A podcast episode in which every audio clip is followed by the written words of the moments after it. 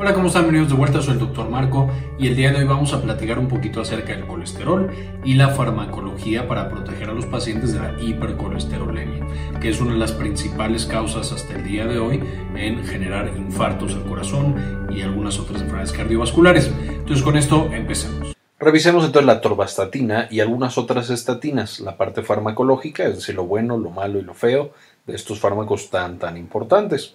Entonces, las estatinas en general son el principal medicamento hipolipemiante específicamente para disminuir la cantidad de colesterol entre comillas malo, es decir, el colesterol LDL, que es el que se ha asociado con un mayor riesgo cardiovascular.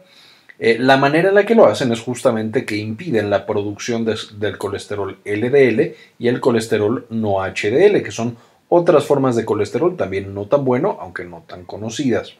Y van a eh, justamente suspender su producción en uno de los pasos esenciales en su síntesis dentro del hígado.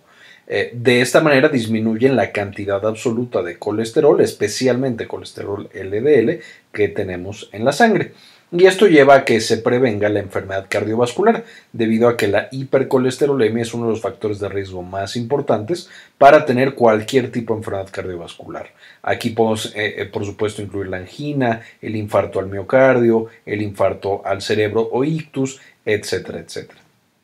Muchos de estos tipos de infartos ya los hemos visto en el pasado. Les dejo en la parte de arriba un enlace para que puedan checar, por ejemplo, este infarto cerebral, que es una causa tan importante de muerte y discapacidad en el mundo. Y la investigación en, eh, en general temas del colesterol ha llevado a 13 premios Nobel debido a la gran importancia que tiene, de nuevo, en la medicina y en la vida humana. Ahora, ¿de dónde vienen las estatinas? En 1910 el doctor Windows demostró que la aorta con ateroesclerosis, que este es justamente el acúmulo de colesterol en la sangre, eh, eh, o estas manchas que llevan más adelante a que se tape completamente la arteria, tienen 20, 20 veces más colesterol, estas aortas, que las aortas que no tenían ateroesclerosis.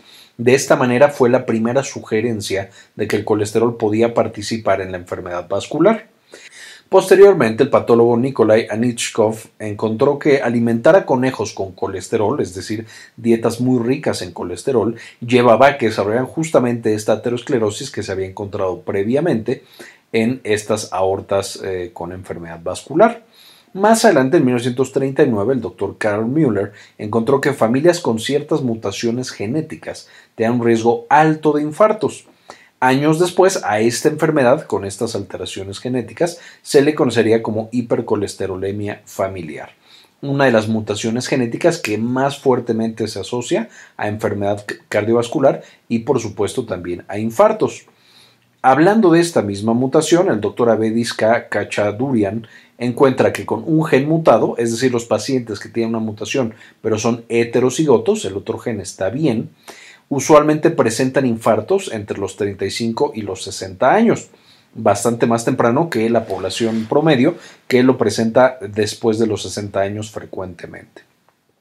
Sin embargo, si esta persona tiene dos genes mutados, es decir, son homocigotos para la mutación, ambos genes están afectados, pueden aparecer infartos desde los 5 años de edad. Y por supuesto son pacientes que tienen niveles de colesterol extremadamente altos, incluso acercándose a 1000, lo cual por supuesto es un nivel extremadamente peligroso. En 1950, el doctor John Goffman encuentra que el riesgo de infarto aumenta proporcionalmente al LDL e inversamente al HDL. Aquí es donde diferenciamos entre el entre comillas colesterol bueno y el entre comillas colesterol malo, siendo el bueno el HDL y el malo el LDL. El LDL, el incremento de este tipo de colesterol y específicamente la lipoproteína, porque el LDL es como una proteína que produce el hígado que va a transportar ese colesterol, como el camioncito de la escuela ese es el que se asocia a mayores infartos, mientras que el HDL, mientras más alto esté, menor es el riesgo de infartos. Un poco después, en los 60, el estudio de Framingham y el doctor Ansel Keys, estos son dos estudios diferentes, pero que dieron seguimiento a miles y miles de pacientes. Encontraron que en seres humanos, mientras que antes no se había demostrado completamente en seres humanos, los altos niveles de colesterol tipo LDL se asocian con una mayor frecuencia de infartos. Poquito después, los bioquímicos Conrad E. Bloch, Feodor Linen, John Conforth y George Popjak describen la síntesis de colesterol en el hígado. Justamente ahí descubrimos que el hígado va a ser la principal fuente de colesterol en seres humanos. Por supuesto, también podemos obtener colesterol de la dieta, sin embargo, la mayor parte de nuestro colesterol viene de nuestro hígado.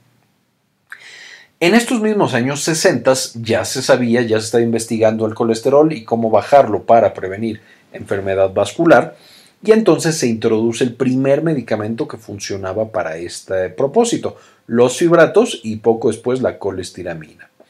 Estos medicamentos, que hasta la fecha se utilizan todavía, en el caso de los fibratos, no son muy buenos para disminuir colesterol, son más bien útiles para disminuir triglicéridos, que también puede ser, eh, o también son un riesgo cardiovascular importante, aunque no tan grande como el colesterol. Eh, pero entonces los fibratos usados en hipercolesterolemia se vio que no tenían muy buenos resultados, como que no lograban que bajara realmente la LDL a niveles que disminuyeran este riesgo cardiovascular. Y la colestiramina, que también todavía se usa en algunas indicaciones hasta la actualidad, es buena también, sin embargo, esta lo que hace es justo evita o genera la eliminación directa de este colesterol. Sin embargo, por motivos de tolerancia, la mayoría de los pacientes no toleran la colestiramina y por lo tanto no es tan eficaz debido a que la mayoría de los pacientes lo suspenden. En 1976, el doctor Akira Endo reporta la compactina. Esto es una proteína que había extraído de un hongo y encontró que fue el primer o es el primer inhibidor de colesterol de tipo estatina que se usó en el mundo. Y en 1978, con el doctor Akira Yamamoto, por supuesto ellos dos en hospitales japoneses, empiezan a usarlo en pacientes. Este medicamento en, pacientes con hipercolesterolemia familiar severa eh, se veía que podían ayudar un poco a disminuir este nivel de LDL, sin embargo el resultado era transitorio y había ahí algunos temas de seguridad, por lo que se descontinúa la compactina y no se continúa con su investigación. Más adelante, en 1987, aparece la lovastatina, que es la primera estatina comercializada en el mundo.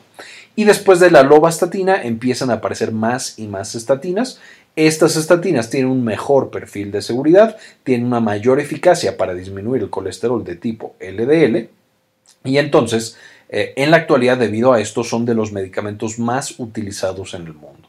De nuevo, debido a su perfil de seguridad tan bueno, en términos generales los pacientes no tienen eventos adversos serios o preocupantes, y dos, debido a que están disminuyendo el colesterol LDL, que es en el mundo actual una de las principales causas de muerte, eh, específicamente en forma de infartos cerebrales, infartos al corazón y algunos otros tipos de enfermedad vascular.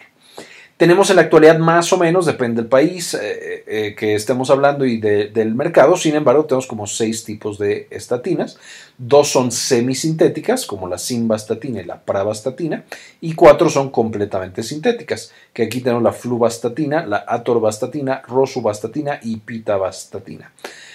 Más o menos en la actualidad 30 millones de personas utilizan estatinas de manera diaria justamente debido a que necesitan disminuir este riesgo cardiovascular y se ha demostrado que las estatinas, dependiendo del estudio, pero pueden disminuir los infartos entre un 20 y un 30% en, eh, eh, cuando se usa una dosis adecuada y cuando se usa por suficiente tiempo. De manera que las estatinas son de las estrategias farmacológicas más importantes que tenemos en la actualidad. Ahora, ¿para qué sirve? Por supuesto, el colesterol es una parte esencial de nuestro cuerpo. Este colesterol tiene que llegar a nuestras células para formar específicamente la membrana de todas las células eh, que tenemos en nuestro cuerpo. Y por supuesto también, además de estar en todas las células de nuestro cuerpo, el colesterol en ciertas estructuras de nuestro cuerpo puede formar ciertas hormonas, conocidas como hormonas de tipo esteroides. Aquí, por supuesto, tenemos una imagen clásica de un esteroide. Eh, no sé si ya lo lograron reconocer, pero por supuesto este es el estrógeno. Aquí, en este mismo grupo, tenemos a la testosterona y tenemos también a la aldosterona, entre algunas otras hormonas, progesterona, pregnenolona, etc. Entonces, todas estas son hormonas, por supuesto, indispensables para el funcionamiento del cuerpo. De manera que necesitamos tener colesterol adecuado en nuestros tejidos en general, en todos lados. Sin embargo, como ya vimos, no podemos permitir que este colesterol tenga una concentración demasiada alta porque puede desencadenar una toxicidad de los vasos sanguíneos. Entonces, con esto, ¿de dónde sacamos nosotros el colesterol? Por supuesto, hay una parte importante que viene de los alimentos, específicamente las grasas saturadas. De ahí nosotros lo absorbemos en el intestino y pasa al torrente sanguíneo. De manera que mientras nuestra dieta tenga mayor cantidad de colesterol, pues también más colesterol vamos a tener en la sangre. Sin embargo, a pesar de que la comida es una importante fuente de colesterol, el principal sitio del cual sacamos colesterol en el cuerpo es el hígado. De manera que cuando nosotros tenemos una dieta rica en colesterol, eso de hecho hace que se inhiba la producción hepática de colesterol y viceversa cuando nosotros tenemos una dieta rica, pero no logramos eh, inhibir esta producción hepática, ahí es cuando empezamos a tener niveles elevados. Y la razón por la que el hígado ya no logra este balance adecuado entre eh, eh, suficiente cantidad de colesterol pero no pasarnos es debido a muchos factores, eh, incluidos ahí la resistencia a la insulina, daño hepático, esteatosis hepática, etcétera, etcétera. Ya hemos revisado algunos, específicamente esteatosis hepática no me voy a meter mucho porque ya tenemos un video al respecto que les dejo el enlace aquí en la parte de arriba para que puedan consultar qué es eso de la esteatosis hepática o grasa en el hígado, pero esencialmente son algunos de los tipos de afecciones hepáticas que pueden llevar a que el hígado tenga una producción exagerada de colesterol que de nuevo, aunado a una dieta pobre o alteraciones genéticas, lleva a que tengamos concentraciones muy altas de colesterol. Y ahora, ¿cómo es que el hígado produce este colesterol? Va a agarrar ciertos sustratos llamados acetilcoenzima A o acetoacetilcoenzima A, que son básicamente monedas energéticas que tenemos en nuestra sangre, que vienen de aminoácidos o de cetoácidos que tenemos en nuestro cuerpo, y de ahí los toma y los transforma en 3-hidroxi 3-metilglutarilcoenzima A. Y este HMG coenzima A, que es el nombre recortado, va a ser transformado a través de una enzima llamada HMG coenzima A reductasa en colesterol. Por supuesto, alguien que tenga un conocimiento más profundo de bioquímica sabrá que aquí me estoy volando como cuatro pasos en esta síntesis, pero para que esto sea más claro y más eh, conciso, vamos a mencionar solamente que de estos precursores el hígado los toma, produce HMG coenzima A y a través de esta enzima va a convertirlo en colesterol. Ya veremos más adelante, pero justo esta es la enzima que las estatinas van a lograr inhibir. Y entonces ya mi hígado tiene una producción específica de colesterol que ahora necesita mandar, por supuesto, a todas mis células. Y para esto, por supuesto, este colesterol que yo tengo almacenado en mi hígado o que llegó a través de la dieta o que literal el hígado lo produjo de estos precursores como la acetilcoenzima A, va a generar un pequeño camioncito, un transportador conocido como lipoproteína de baja densidad o LDL. Este LDL entonces se sube el colesterol, lo, mete aquí y de ahí va al vaso sanguíneo y del vaso sanguíneo llega a todos mis tejidos. Aquí le está dando colesterol a mi corazón para que, si es en la concentración adecuada, entonces el, corazón pueda utilizar colesterol en sus células para producir la membrana de características adecuadas, de nuevo en la membrana de todas las células. Sin embargo, cuando ya tengo suficiente colesterol y de pronto ya me pasé y hay un chorro de colesterol en mis vasos sanguíneos y en mi corazón, entonces el hígado tiene ahora la estrategia opuesta. Va a producir HDL, que es una lipoproteína de alta densidad, y entonces lo manda a los vasos sanguíneos y al corazón y de ahí lo atrapa para borrar y quitar todo ese colesterol sobrante. De manera que si el colesterol es una causa de enfermedad cardiovascular, si nosotros tenemos demasiado LDL, es decir, demasiada de la proteína que lleva a ese colesterol a los órganos, eso empieza a generar daño en los vasos sanguíneos y me puede llevar a enfermedad cardiovascular. De la misma manera, si tengo muy poquito HDL, es decir, no hay nadie que vaya y recoja ese colesterol y lo devuelva al hígado para guardarlo hasta la próxima vez que lo necesitemos, eso también se asocia con enfermedad cardiovascular. Entonces, ¿cuáles son las indicaciones para las estatinas que de nuevo inhiben a esta enzima que mencionamos previamente, que es la, HMG coenzima reductasa? Eh, y entonces baja la cantidad de LDL y de colesterol que estamos produciendo, pues por supuesto vamos a, eh, la indicación es disminuir el colesterol en un paciente que tiene hipercolesterolemia. De nuevo, aquí puede ser un paciente que lo tiene por la dieta, que lo tiene por alteraciones genéticas como eh, hipercolesterolemia familiar, que lo tiene por alguna otra enfermedad que hace que el hígado no funcione bien, como la diabetes o como eh, la esteatosis hepática o alguna otra de este tipo. Vamos a tener también que lo podemos usar para disminuir el riesgo cardiovascular de algunos pacientes. Si yo sé que mi paciente tiene un chorro de factores de riesgo, fuma, es hipertenso, ya es una persona mayor, no tiene mucha actividad física, tiene obesidad, tiene diabetes y además tiene colesterol elevado, pues una de las cosas que yo tengo que hacer para proteger ese corazón y que dure más tiempo, pues es disminuir ese colesterol y bajar ese riesgo cardiovascular. Las estatinas también me pueden ayudar a disminuir los triglicéridos. A diferencia de los fibratos, cuya función principal es solamente triglicéridos, las estatinas tienen efectos sobre ambas, tanto colesterol de tipo LDL como sobre triglicéridos. Por supuesto, el principal mecanismo va a ser sobre colesterol tipo LDL, sin embargo, los triglicéridos también los puede disminuir un poquito. Y además vamos a, utilizarlo bastante en prevención secundaria del infarto. Es decir, un paciente que ya tuvo un infarto al corazón o al cerebro, vamos casi siempre a darle estatinas para disminuir el riesgo eh, cardiovascular de tener un segundo infarto más adelante. De manera que puede prevenir la muerte asociada a un segundo infarto en estos pacientes de manera muy muy importante. Si nos metemos un poquito más, ¿en qué poblaciones se recomienda la administración de estatinas? Pues básicamente tenemos los pacientes de 20 a 75 años que tienen un LDL mayor a 190, como este LDL es eh, bastante alto, entonces aquí podemos tener una alta intensidad del uso de estatinas.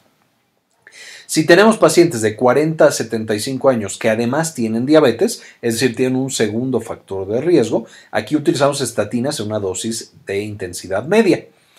Eh, aquí podríamos irnos en los pacientes diabéticos a intensidad alta si es que el paciente tiene otros factores de riesgo.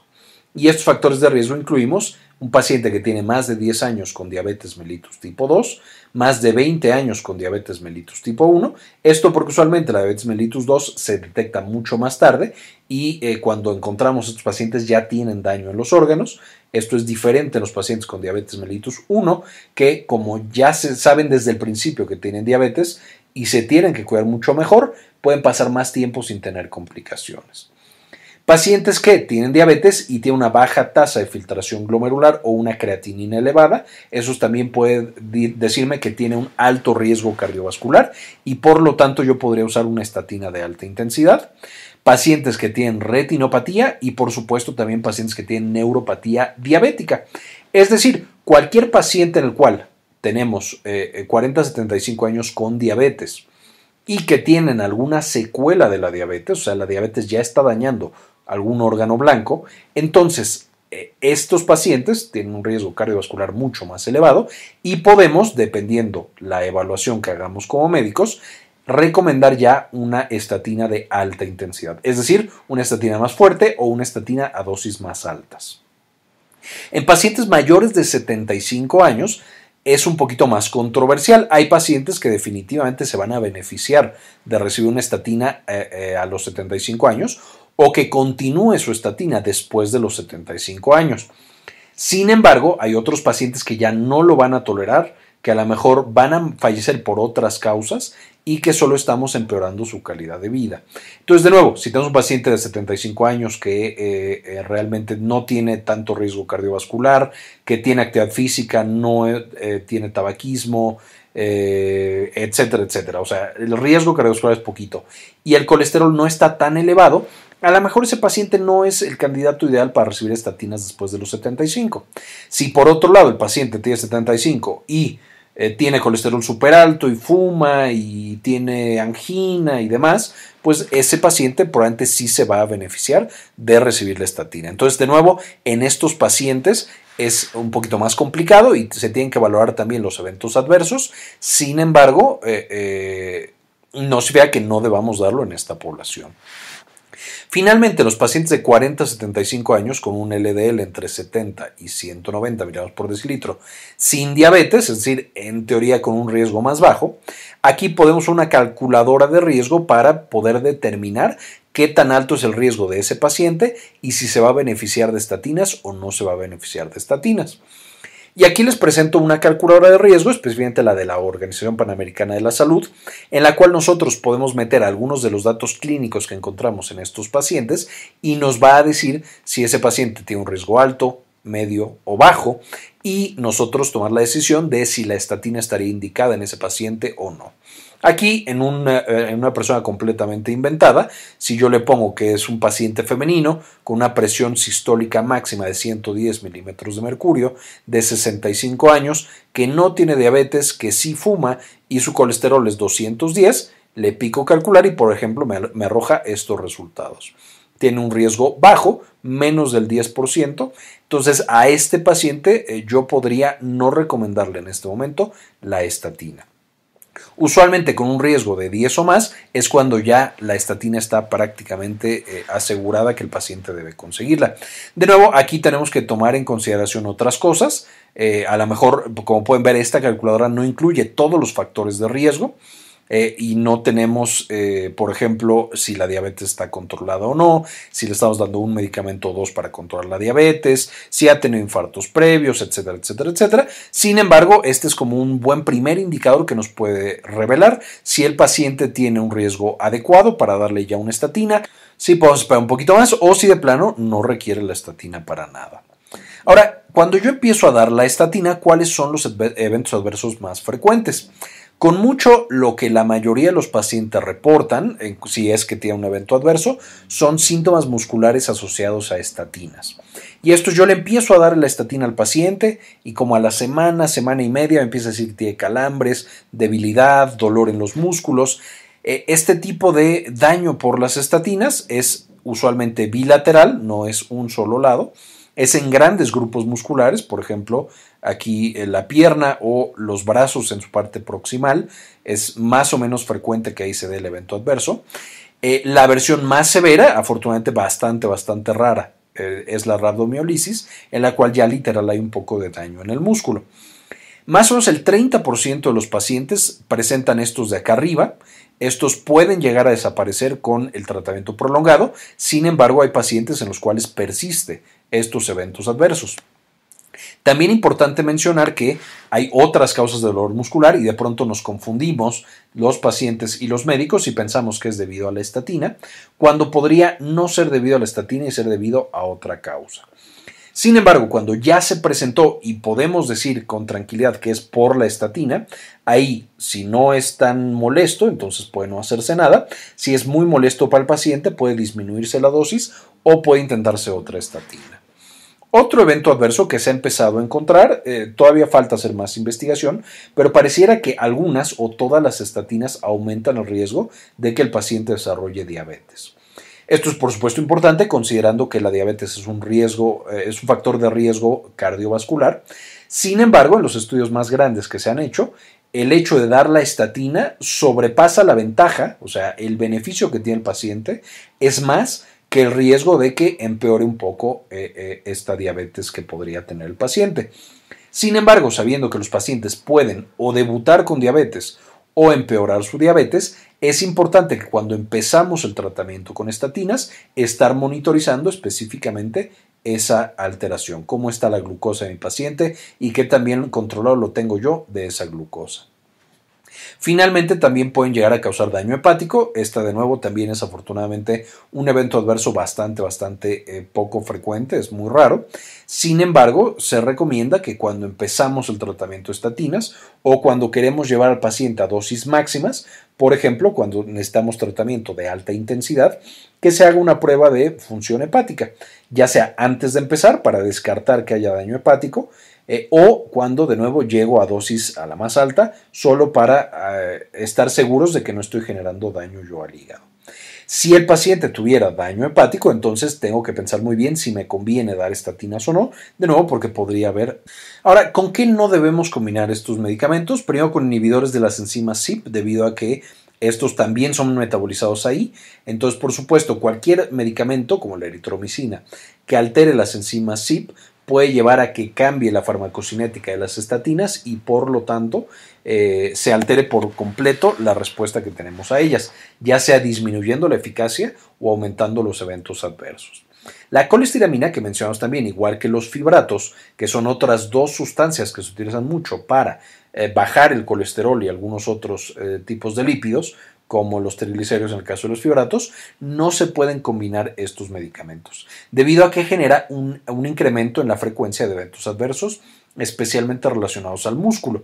Entonces, eh, de nuevo, no es imposible combinarlos, pero en términos generales, por precaución y por seguridad del paciente, no los combinamos y se trata de combinar con algunos otros medicamentos. Afortunadamente en la actualidad ya tenemos otros grupos de fármacos que también pueden disminuir el colesterol eh, y que después veremos con más detalle. Finalmente, con anticoagulantes orales, especialmente con la cumarina, estos pueden llevar a que aumente el tiempo de sangrado y que todos los pacientes tengan sangrados más riesgosos. Entonces, también ahí tenemos que tener cuidado en este tipo de eh, combinaciones de fármacos. Ahora, algunos ejemplos de tratamientos con estatinas, de nuevo quedamos que yo puedo tener intensidad baja, cuando solo necesito disminuir el LDL menos de 30%, intensidad moderada, cuando requiero disminuirlo de 31 a 49%, e, y regímenes de intensidad alta, cuando requiero que el LDL disminuya 50 o más por ciento del nivel que yo lo tengo ahorita. Vamos a tener medicamentos que pueden usarse para intensidad alta o intensidad moderada, como la atorvastatina y la rosuvastatina, y otros que pueden usarse en intensidad baja y moderada. Aquí tendríamos, por ejemplo, la pravastatina. De nuevo, hay otras estatinas, como ya les mencionamos previamente, pero aquí solamente por ponerles estos tres ejemplos. En el caso de atorvastatina, esta es vía oral, como todas las estatinas, la dosis inicial es de 10 a 20 miligramos por día y se da una vez al día, es decir, cada 24 horas. La dosis de mantenimiento es de 20 a 80 miligramos día y eh, la dosis específicamente de 40 a 80 son las que se utilizan de intensidad moderada a alta, por supuesto la de 80 siendo de intensidad alta. Esta es la que usamos con los pacientes que tienen un riesgo cardiovascular más alto, justamente para protegerlos de estos infartos y de estas alteraciones cardiovasculares. La rosuvastatina se empieza con 5 a 10 miligramos al día, una vez al día y la dosis de mantenimiento es de 10 a 40 miligramos día. De nuevo, siendo las dosis de 20 a 40 las que usamos en intensidad alta. Estos regímenes para bajar más el colesterol. Finalmente, la pravastatina de 10 a 20 miligramos por día empezamos una vez al día y de 40 a 80 miligramos día. 80 es la dosis máxima. Eh, eh, y solamente llega hasta eh, intensidad moderada. Es decir, la de 80 miligramos día, que estamos dando ya la dosis máxima, solamente me está dando una intensidad moderada, una disminución entre 31 y 49% del LDL basal que tenía mi paciente. Finalmente, algunas consideraciones y perlas clínicas ante la intolerancia o problemas musculares, que de nuevo en algunos estudios aparecen hasta en el 30% de los pacientes. Yo puedo disminuir la dosis, cambiar de estatina o suspender y volver a empezar con la misma o con una estatina diferente. Aquí es muy importante educar bien al paciente, eh, por supuesto hacerle entender las grandes ventajas que tiene por el uso de estatinas y la disminución en la mortalidad tan importante que estos eh, medicamentos representan. También tengo que descargar otras, descartar otras eh, fuentes de dolor muscular, porque los pacientes con estatinas no siempre el dolor está asociado a estas estatinas. Eh, y por supuesto también simplemente las creencias del paciente pueden llevar al famoso efecto nocebo y que lleve a dolores, por ejemplo, en un lado o eh, dolores no característicos de las estatinas y que el paciente esté convencido de que es por la estatina.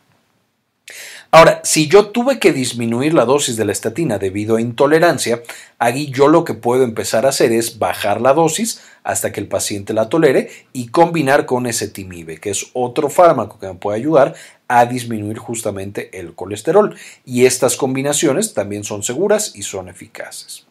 También otra estrategia, especialmente con las estatinas de larga duración, de las cuales la torvastatina es una de las que tiene este tipo de presentaciones, yo puedo eh, pedirle al paciente que lo tome un día sí y un día no, eh, y eso ha mostrado que disminuye de nuevo ese riesgo de tener eventos adversos. El único tema ahí es no está completamente demostrado si eh, este esquema de administrar un día sí y un día no otorga la misma protección cardiovascular que la dosis diaria. Ahora, no debe usarse en pacientes con daño hepático, por supuesto si el daño hepático es severo, pues están completamente contraindicadas. Si es eh, un daño leve, por ejemplo que tiene las enzimas elevadas yo no sé bien por qué. Lo ideal es investigar por qué se está presentando ese daño hepático y después empezar con la estatina ya que esté controlado. En adultos mayores también el efecto puede ser mayor, entonces yo puedo necesitar dosis menores y si empiezo con las dosis de pacientes entre comillas más jóvenes, entonces puedo tener una baja muy importante del EDL, pero también puedo tener eventos adversos de manera más frecuentes. Y solamente para volver a subrayar esta parte, el uso correcto de estatinas en la intensidad adecuada puede llevar a nivel poblacional a una disminución del 16% de infartos cerebrales, 21% en infarto isquémico, 20% muerte por causa cardiovascular y 25% necesidad de revascularización, que por supuesto es este procedimiento en el cual vuelven a abrir la arteria del corazón porque tuvo un infarto severo. Entonces, por todos lados, esta estrategia y el uso de las estatinas de manera correcta puede llevar junto con otras estrategias como evitar el tabaco, como controlar de manera adecuada la diabetes, tener una dieta saludable y hacer ejercicio de manera frecuente, pero puede ser todo este esquema una de las estrategias más poderosas que podemos nosotros sugerir y proponer para que los pacientes tengan un menor riesgo cardiovascular y eh, una muerte eh, debido a estos efectos cardiovasculares. Con esto terminamos. Como siempre, quiero agradecer muchísimo a todos los suscriptores, pero especialmente a las personas que nos donan todos los meses uno o dos dólares aquí en YouTube. Aquí tenemos a Luis Facundo, Javier Mejía, Diana Lisbeth Flores, Sandy Oliva, Jorge C. Beltrán, Andrés Castañeda, Maurín Solano, Hernán Gustavo, Raúl Santiago, Matías Hernández, el J y Silvina Espinosa.